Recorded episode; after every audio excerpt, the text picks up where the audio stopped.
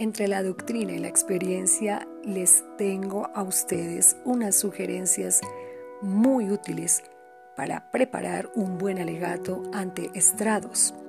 Si bien estas puntualizaciones están dirigidas al juicio oral, la mayoría pueden tenerse en cuenta para otros casos donde el orador deba defender sus ideas y logre convencer a capa y espada a todos aquellos de que posee la verdad. Como primera medida, tenga siempre presente que si no se pone toda la voluntad en la preparación del alegato, su cliente puede sufrir graves perjuicios que quizá le afecten de por vida. La falta de voluntad en un abogado, la desidia, la carencia de entusiasmo, la lentitud y la apatía configuran sin lugar a dudas en un atentado imperdonable contra la ética profesional. Si se trata del abogado defensor, lea el expediente como si fuera el fiscal, buscando los puntos flojos de la defensa. Trate de deducir los argumentos que utilizará la otra parte. En el debate, si le toca hablar primero, adelántese a lo que vaya a decir la parte acusadora. Ya con él y a continuación presente la respuesta al mismo. Así estará desarmando al acusador. En tercer lugar, dedique todas sus energías a reclutar ideas, frases y argumentos, anotándolas en un borrador. Luego enumérelas en orden de importancia, dejando para lo último los aspectos más contundentes. Ordene esas ideas en una exposición clara y comprensible. Prepare con ellas un resumen para el final con los puntos fundamentales. Recuerde que la gente siempre necesita que le refresquen la memoria. Elimine del borrador los puntos innecesarios las frases protocolares pueden volver insípido su mensaje.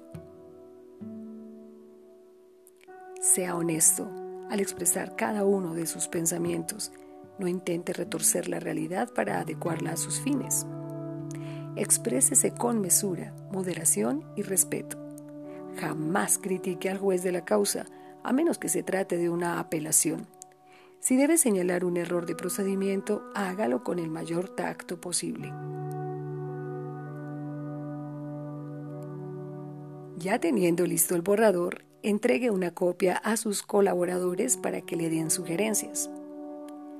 Para registrar su discurso, extraiga una palabra clave de cada concepto y memorice la lista con el sistema explicado anteriormente. Usted no tiene por qué aprenderse un discurso palabra por palabra, sino concepto por concepto, lo que significa que no lo repetirá mecánicamente, sino que podrá variar su terminología. Sin perjuicio a lo anterior, aprenda al dedillo las primeras oraciones y también las últimas. Esto le dará seguridad para comenzar el discurso y evitará divagues para concluirlo. Recuerde leer un par de veces su escrito y trate de repetirlo recordando las palabras claves. Ensaye su discurso en voz alta, como si estuviera en el estrado. Si concluido el discurso, usted no está seguro de ganar el juicio, aunque sí está seguro de estar defendiendo la verdad, esto le dará la pauta de que no se esforzó lo suficiente. Así que continúe estudiando, consultando, reclutando ideas y reescribiendo su alegato. No deje de recordar en su alegato las declaraciones de testigos y peritos que se expresaron a su favor.